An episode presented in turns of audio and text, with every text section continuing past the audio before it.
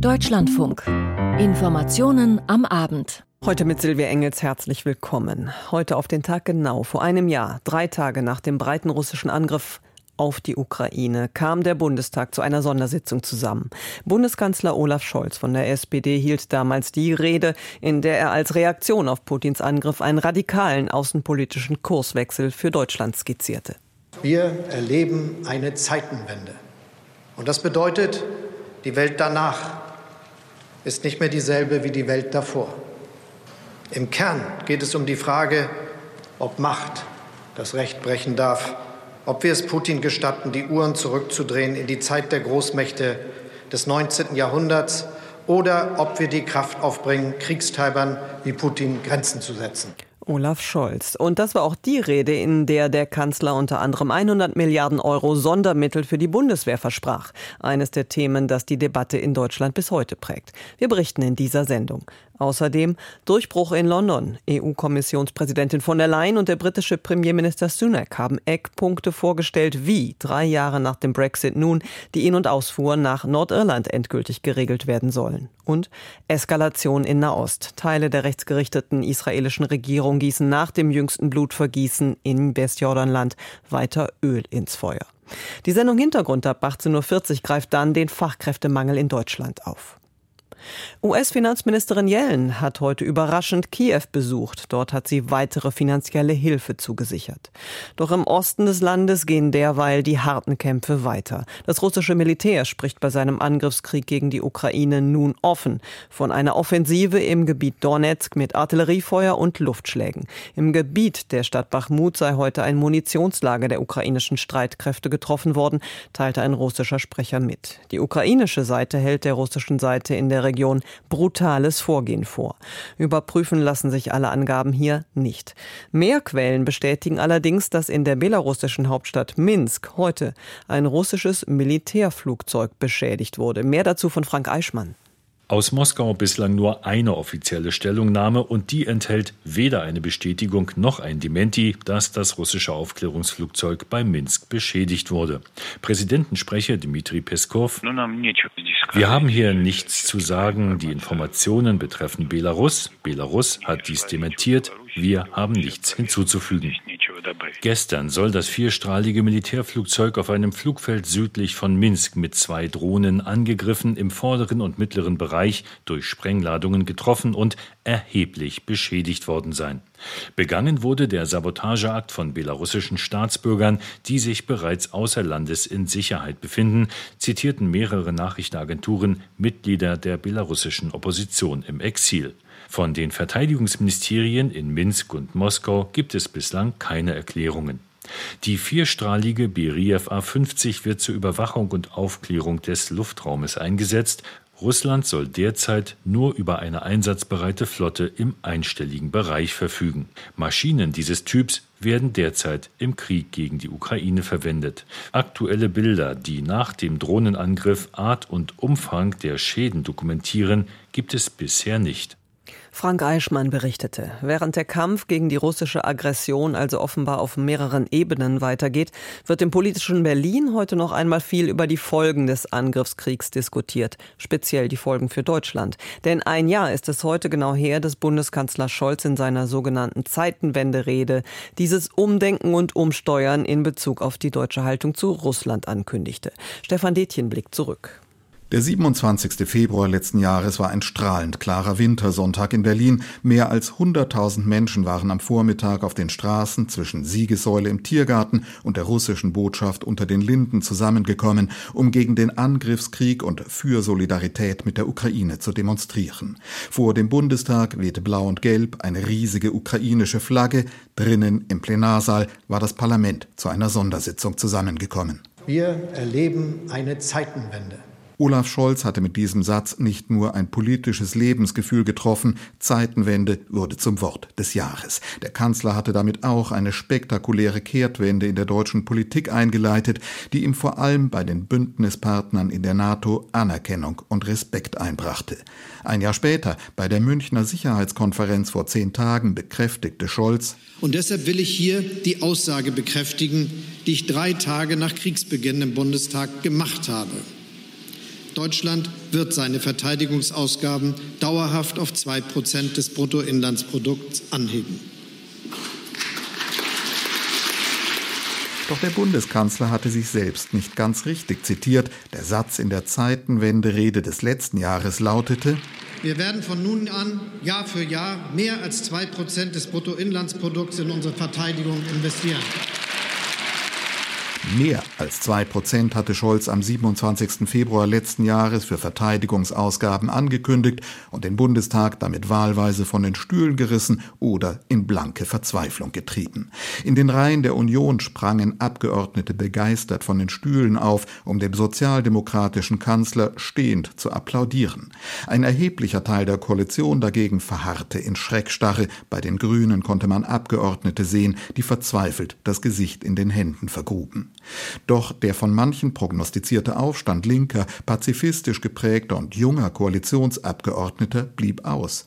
Ein Jahr danach aber ist die Debatte um die Frage, ob 100 Milliarden Sondervermögen und 2 Prozent des Bruttoinlandsprodukts für die Verteidigung genügen werden, wieder auf der Tagesordnung. 10 Milliarden Euro Aufschlag für seinen Haushalt hatte der neue Verteidigungsminister Boris Pistorius unmittelbar nach Amtsantritt gefordert. Gestern erklärte Pistorius im ARD-Fernsehen, Die 100 Milliarden Sondervermögen sind das eine. Die werden noch drei Jahre äh, brauchen, bis sie ausgegeben sind. Äh, und danach wird es aber feststehen, dass wir mehr mehr brauchen, übrigens auch schon für den laufenden Betrieb. Und deswegen ist äh, auch neben dem 2-Prozent-Ziel zu erreichen, dass der Etat des Verteidigungsministeriums wächst, deutlich wächst, weil wir sonst die Aufgaben nicht wahrnehmen können, die, die es 30 Jahre lang nicht wahrzunehmen galt. Nur 30 Milliarden des Sondervermögens sind bisher vertraglich durch Aufträge an die Rüstungsindustrie gebunden. Die Zeitenwende komme nicht schnell genug voran und reiche auch in der Substanz nicht aus, klagt die Opposition. Gemessen an unserer Wirtschaftsleistung sind wir auf Platz 18 in Europa. Also man erwartet vom wirtschaftsstärksten Land Europas deutlich mehr, sagte am Morgen der CDU-Verteidigungspolitiker Roderich Kiesewetter im Deutschlandfunk. Im Bundeskanzleramt ist das nicht umgesetzt worden.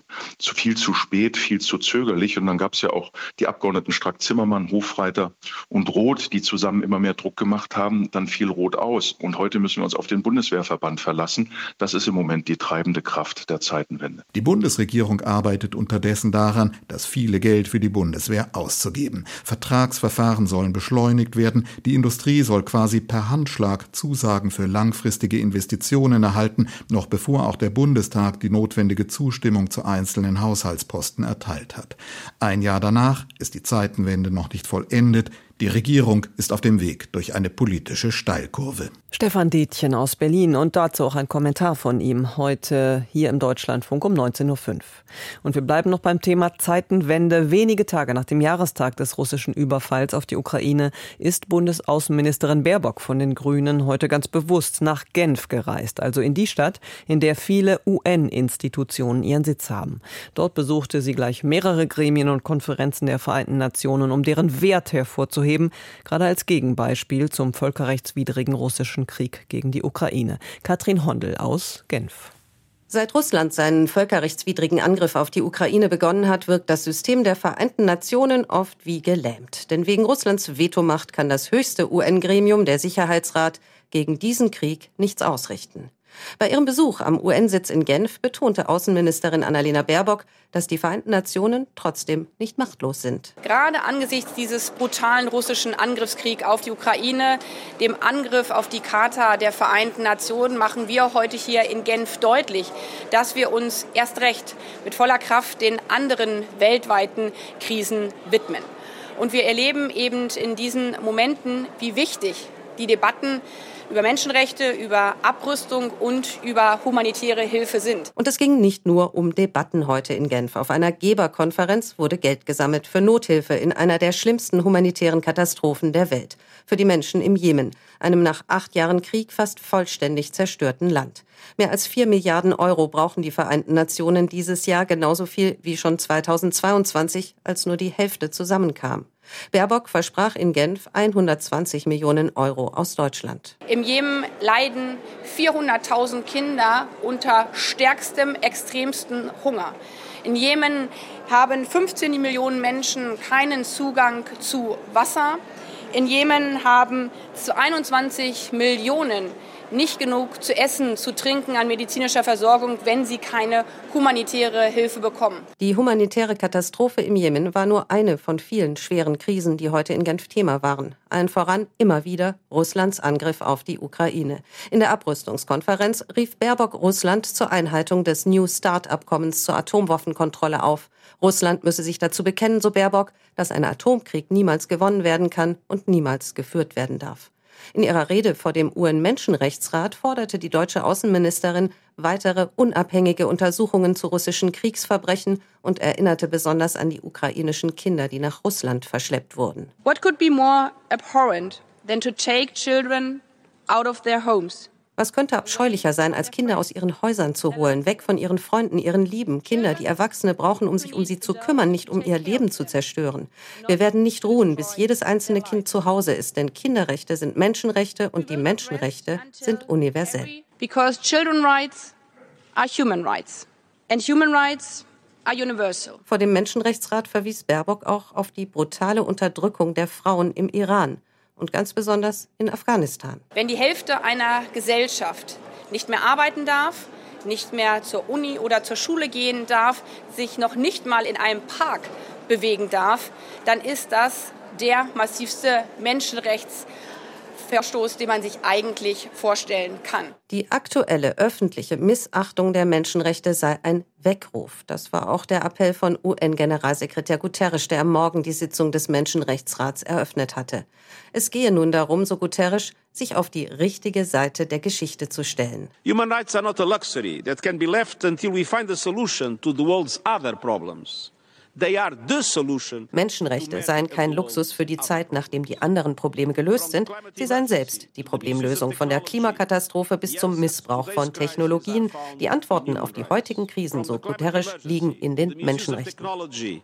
The answers to today's crisis are found in human rights. UN-Generalsekretär Guterres im Beitrag von Katrin Hondel. Und damit nach London. Dort scheint eine Lösung des Streits zwischen der EU und Großbritannien gefunden worden zu sein, wie der Waren- und Zollverkehr in Nordirland geregelt wird. Nach dem Brexit vor drei Jahren war im sogenannten Nordirland-Protokoll de facto eine Zollgrenze zwischen Nordirland und dem Rest des Vereinigten Königreichs festgeschrieben worden. Auf der irischen Insel selbst konnte deshalb die ja früher blutig umkämpfte Grenze zwischen Nordirland und der zur EU gehörenden Republik Irland offen bleiben. Doch es gab immer Streit zwischen Brüssel und London. Die Kontrollen funktionierten nie gut. Christine Heuer in London ist uns zugeschaltet. Wie sieht denn nun die Einigung aus?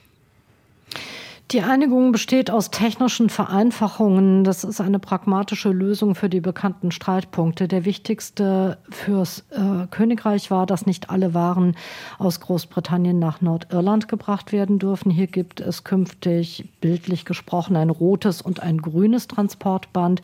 Grün für alles, was in Nordirland bleibt. Diese Dinge werden nicht mehr kontrolliert. Da geht es um wesentlich, im Wesentlichen um Waren für Supermärkte oder auch um Medikamente und rot für alles alles, was weiter in die Republik Irland gehen soll, also in die EU. Diese Waren werden nach wie vor kontrolliert. Und für die EU war besonders wichtig, dass der EuGH auch in Nordirland das letzte Wort hat, weil Nordirland eben nach wie vor zum Binnenmarkt gehört. Dabei bleibt es jetzt, aber vorher müssen oder sollen in aller Regel nordirische Gerichte angerufen werden. Kann denn der britische Premierminister Sunak sicher sein, diese Lösung in seiner eigenen zerstrittenen Tory-Fraktion auch durchzusetzen? Nein, sicher ist das noch nicht. Äh, es sah zuletzt eher nicht nach einer Rebellion bei den Tories im Unterhaus aus. Das kann sich aber ganz schnell wieder ändern. Und zwar dann, wenn die DUP, die äh, Demokratische Unionistenpartei in Nordirland, Nein sagt zu dem Kompromiss. Das würde die Schleusen für Rebellen öffnen und könnte Rishi Sunak am Ende sogar das Amt kosten. Die DUP hat sich aber noch nicht äh, geäußert. Ähm, sie hat bislang lediglich gesagt, sie wolle sich äh, die gefundene Vereinbarung nun ganz genau anschauen. Wir müssen abwarten, wie sie sie dann bewertet. Kann es am Ende doch wieder Streit um die Details geben, die ja am Ende die gefundene Lösung wieder konterkarieren könnte? Es könnte sein, äh, dass die, nach, äh, dass die DUP Nachforderungen stellt. Aber wie gesagt, die haben jetzt erst einmal gesagt, sie gucken es sich an. Es gibt keine Anzeichen dafür, dass das so kommen könnte, dass die Nachforderungen stellen, aber man kann es nicht ausschließen.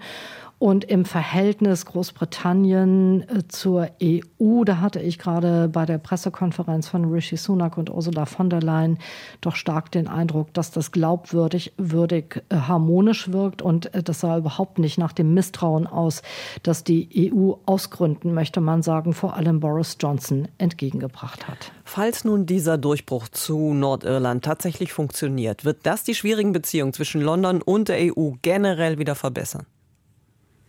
Ja, ganz bestimmt. Ich denke sogar, es würde das Verhältnis der Briten zu vielen einzelnen Staaten verbessern, zu Frankreich etwa. Das wäre wichtig im Kampf gegen die Schlepper am Ärmelkanal oder auch außerhalb der EU zu den Amerikanern, die ja sehr deutlich sagen, unter Joe Biden. Ohne eine Einigung mit der EU wird es keinen Handelsvertrag der USA mit Großbritannien geben. Äh, wieder bessere Beziehungen zur EU, äh, das könnte das Entscheidende sein an der Einigung heute. Der eigentliche Benefit für das Königreich äh, Großbritannien, vor allen Dingen Großbritanniens Wirtschaft, würden davon unheimlich profitieren.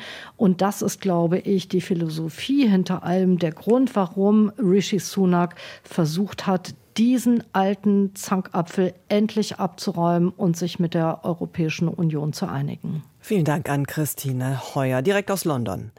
Im israelisch-palästinensischen Konflikt kommt es immer wieder zu Gewalt auf beiden Seiten, aber derzeit kocht die Situation besonders gefährlich hoch.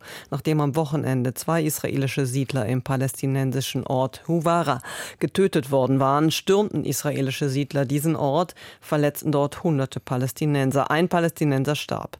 Heute nun wurde wiederum ein Israeli nahe Jericho durch Schüsse schwer verletzt. Die Details der Eskalation aus Tel Aviv von Jan-Christoph Kitzler. Die schweren Ausschreitungen in der Stadt Huwara im Norden des Westjordanlandes beschäftigen Israel auch heute. Am Abend hatte ein Mob von rund 400 jüdischen Siedlern in dem Ort Häuser und Autos in Brand gesteckt. Viele von ihnen waren in Kampfmontur eingerückt. Fast 100 Palästinenser wurden den Angaben zufolge verletzt.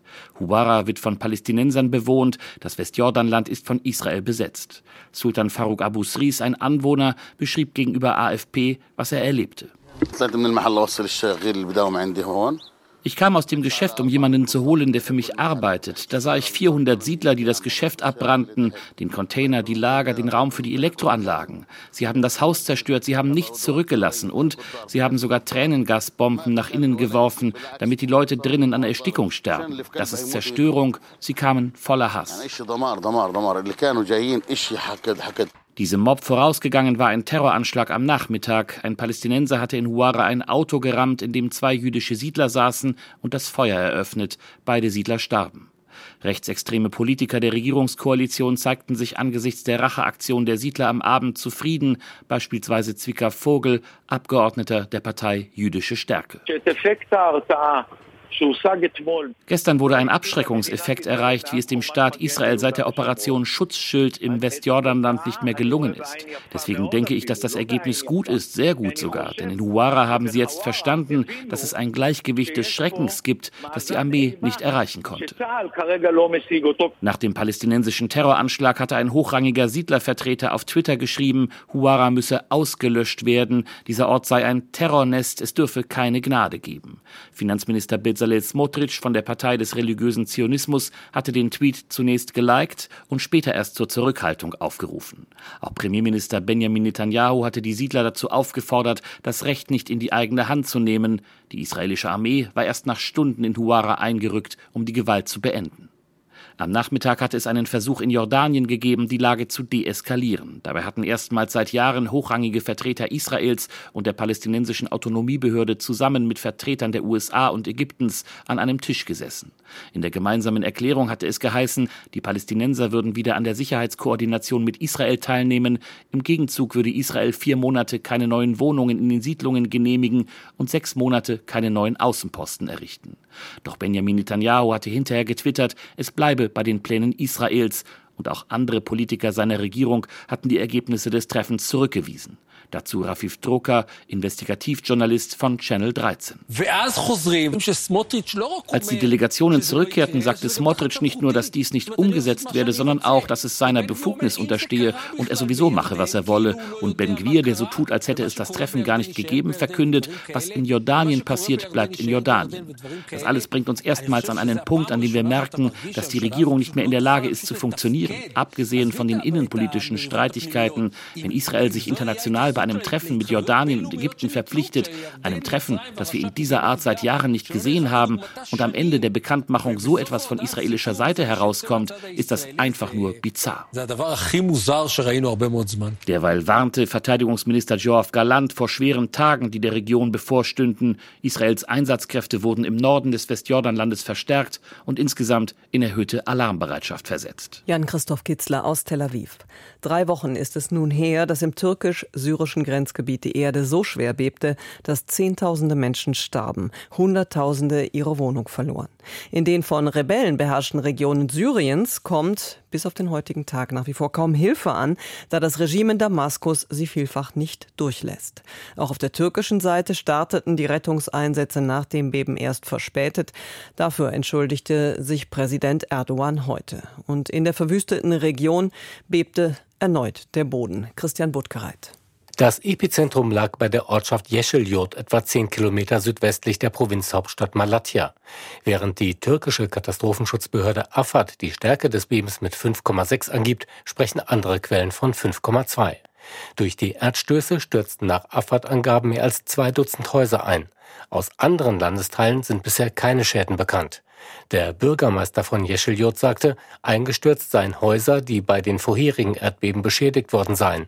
Darunter auch ein vierstöckiges Haus, in dem ein Vater und seine Tochter nach ihren Habseligkeiten gesucht hätten, als sie vom erneuten Beben überrascht und verschüttet worden seien. Die beiden konnten inzwischen lebend gerettet werden. Am 6. Februar hatten zwei Erdbeben der Stärke 7,8 und 7,4 den Südosten der Türkei und Nordsyrien verwüstet. Dabei kamen nach bisherigen Erkenntnissen mehr als 50.000 Menschen ums Leben. Seitdem wurden mehr als 10.000 Nachbeben gezählt. Informationen von Christian Buttgereit und wir wechseln in die Innenpolitik. Vor gut zwei Wochen war es, da wiederholten die Berlinerinnen und Berliner ihre Abgeordnetenhauswahl. Nötig geworden war das aufgrund zahlreicher Pannen bei der vorangegangenen Abstimmung im September 2021. Unter anderem waren Urnen nicht vorrätig, Stimmzettel fehlten. Auch diesmal lief bei der Stimmauszählung nicht alles glatt, aber es blieben Einzelfälle. Kein Vergleich zum Chaos eineinhalb Jahre früher. Wer nun den neuen neuen Senat in Berlin bildet, ist allerdings noch offen, aber wenigstens das Endergebnis der Abstimmung liegt nun vor. Sebastian Engelbrecht stellt es vor. Es bleibt dabei. Die CDU hat die Wahlen zum Berliner Abgeordnetenhaus klar gewonnen mit 28,2 Prozent der Zweitstimmen. Die SPD liegt auf Rang 2 mit 18,4 Prozent. Ihr hauchdünner Vorsprung schrumpfte auf 53 Stimmen vor den Grünen. Landeswahlleiter Stefan Bröchler verlas die Zahl der Zweitstimmen bei den Wahlen vom 12. Februar. Für die SPD 279.017, für die CDU 428.228, für die Grünen 278.964, auch an den Mehrheitsverhältnissen im Abgeordnetenhaus ändert sich nichts verglichen mit dem vorläufigen Wahlergebnis, das schon seit zwei Wochen bekannt ist. SPD und Grüne gewinnen beide jeweils 34 Mandate. Die grüne Spitzenkandidatin Bettina Jarasch akzeptiert den Stimmenvorsprung der SPD von 53 Stimmen und erhebt keinen Anspruch darauf, das Amt der regierenden Bürgermeisterin zu übernehmen, sollte es wieder zu einem rot-grün-roten Bündnis kommen. Landeswahlleiter Bröchler resümierte, Berlin kann Wahlen und meinte damit den Ablauf der Wiederholungswahlen wie auch die Auszählung. Man habe Vertrauen in die Demokratie zurückgewonnen. Der einzig größere Fehler ereignete sich im Bezirk Lichtenberg, wo 466 Wahlbriefe verspätet ausgezählt wurden. Die Wahlbriefe waren in einer Briefwahlstelle des Bezirksamts eingetroffen, von dort aber nicht wie notwendig direkt an das Bezirksamt weitergeleitet, sondern durch die Hauspost versandt worden. Der Fehler wurde korrigiert und alle Stimmzettel wurden nachträglich öffentlich ausgezählt. Alle gültigen Stimmen wurden gezählt. Aufatmen kann nun vor allem die regierende Bürgermeisterin von Berlin, Franziska Giffey. Falls die rot-grün-rote Regierung fortgeführt wird, wäre die SPD in dieser Koalition die stärkste Kraft. Giffey könnte Regierungschefin bleiben. Heute sondierten SPD, Grüne und Linke noch einmal miteinander, ob sie ihre Koalition fortsetzen wollen. Morgen beraten die Delegationen von CDU und Grünen erneut über die Möglichkeit eines schwarz-grünen Bündnisses. Es wird erwartet, dass die Parteigremien im Laufe dieser Woche entscheiden, welchen Bündnispartner sie jeweils favorisieren. Die deutlichsten Übereinstimmungen waren bislang nach den Sondierungsgesprächen zwischen CDU und SPD zu erkennen. Die Spitze der CDU befürwortet das Bündnis mit den Sozialdemokraten. Auch die SPD-Vorsitzende Giffey sagte am Freitag nach den Sondierungen mit der CDU, man habe alle Fragen klären können. Wenn es zu einer rot-schwarzen Koalition käme, wäre Giffey nicht mehr regierende Bürgermeisterin, sondern CDU-Chef Kai Wegner. Bei den rot-grün-roten Sondierungsgesprächen haben die Beteiligten heute anscheinend ein Hindernis aus dem Weg geräumt. Giffey sprach anschließend davon, man habe im Streit mit der Linken um die Enteignung großer Wohnungskonzerne einen gangbaren Weg gefunden. Sebastian Engelbrecht. Der Tarifstreit im öffentlichen Dienst zieht sich hin. Die zweite Verhandlungsrunde ist vergangene Woche ergebnislos vertagt worden. Die Gewerkschaft Verdi verlangt ja bekanntlich 10,5 Prozent mehr Gehalt, mindestens aber 500 Euro mehr. Die Arbeitgeber bieten in zwei Schritten Steigerungen um 5 Prozent und Einmalzahlungen an. Eine Lösung ist nicht in Sicht. Ende März wird erst weiter verhandelt. Solange leiden viele Bürger unter immer wieder einsetzenden Warnstreiks, heute unter anderem in Niedersachsen und Baden-Württemberg. Baden-Württemberg. Schwerpunkt war aber einmal mehr Nordrhein-Westfalen. Über die Lage dort Vivien Leue. In vielen Teilen Nordrhein-Westfalens legte der Warnstreik den öffentlichen Personennahverkehr lahm. Auch Stadtverwaltungen und Kitas blieben geschlossen. Besonders betroffen waren die Städte Köln, Bonn, Essen, Mülheim und Hagen. Etliche Menschen blieben im Homeoffice, weil sie Kinder zu betreuen hatten oder schlicht nicht an ihren Arbeitsplatz kamen. Bestreikt wurden außerdem die zwei größten Flughäfen des Landes, Köln-Bonn und Düsseldorf. Hunderte Flüge fielen aus, etliche Reisende wichen auf die Bahn aus oder buchten auf andere Tage um. Die Gewerkschaften Verdi und der Beamtenbund DBB fordern für die knapp zweieinhalb Millionen Angestellten von Bund und Kommunen in Deutschland ein Lohnplus von 10,5 Prozent, mindestens jedoch 500 Euro monatlich mehr mit einer Laufzeit von zwölf Monaten. Sie argumentieren mit den drastisch gestiegenen Lebenshaltungskosten. Die Arbeitgeberseite legte vergangene Woche ihrerseits ein erstes Angebot vor. Es sieht Lohnerhöhungen von insgesamt fünf Prozent in zwei Schritten vor, sowie Einmalzahlungen von insgesamt 2500 Euro. Die Gewerkschaften wiesen das Angebot als unzureichend zurück. Die Präsidentin der Vereinigung der kommunalen Arbeitgeber reagierte heute mit Unverständnis auf die Warnstreiks. Im Sender Phoenix sagte sie, sie seien überzogen, falsch und unangemessen. Berechnungen der Arbeitgeber zufolge würden die Gewerkschaftsforderungen Mehrkosten von über 15 Milliarden Euro jährlich bedeuten, Geld, das in den kommunalen Kassen nicht vorhanden sei. Die nächste Verhandlungsrunde findet Ende März statt. Schon morgen gehen die Warnstreiks in Städten wie Düsseldorf, Aachen und Bielefeld weiter. Kommende Woche sollen unter anderem Kliniken in Berlin bestreikt werden. Aus Düsseldorf Vivien Leue. Am frühen Sonntagmorgen zerschellte vor dem italienischen Ort Crotone an der kalibrischen Küste ein Flüchtlingsboot bei heftigem Seegang an einem Felsen. Obwohl das Ufer nur wenige Dutzend Meter entfernt war, kamen bei dem Unglück mindestens 62 Migranten ums Leben. 80 konnten gerettet werden. Die Tragödie hat einmal mehr in Brüssel die ungelöste Frage der EU-Migrationspolitik auf die Tagesordnung gesetzt. Katrin Schmidt. Wir hangeln uns von Notlösung zu Notlösung. Das können wir uns auf europäischer Ebene nicht mehr erlauben. So bringt Lena Dupont, die innenpolitische Sprecherin der CDU-CSU-Fraktion im Europaparlament, das Dilemma der EU-Migrationspolitik auf den Punkt. Auch nach dem jüngsten Bootsunglück vor der kalabrischen Küste unterstützt die EU, allen voran die Grenzschutzagentur Frontex, die italienischen Behörden bei den Rettungs- und Bergungsarbeiten. Diese Tragödie sei erneut Erinnerung daran, warum Europa endlich einen Asyl- und Migrationspakt brauche, betonen zahlreiche EU-Abgeordnete gegenüber dem ARD-Studio Brüssel. Also einen Pakt, der klare Migrationsregeln festlegt, Asylverfahren verbessert und womöglich doch noch einen Verteilmechanismus für Geflüchtete innerhalb der Mitgliedstaaten erreicht. Bis Frühjahr 2024, so die Hoffnung auf EU-Ebene, sollte dieses wichtigste Dossier zur Migrationssteuerung verabschiedet werden. Außerdem arbeitet die Europäische Union an einem Aktionsplan für das Mittelmeer, der dazu führen könnte, dass die Seenotrettung neu organisiert wird. Dazu wird bereits die Zusammenarbeit mit Partnerländern und deren Behörden, wie etwa der libyschen Küstenwache, intensiviert. Katrin Schmidt zur Brüsseler Reaktion auf die jüngsten Bootskatastrophen vor der italienischen Küste. Zum Abschluss dieser Informationen am Abend mit Silvia Engels am Mikrofon Ihnen noch einen angenehmen Abend.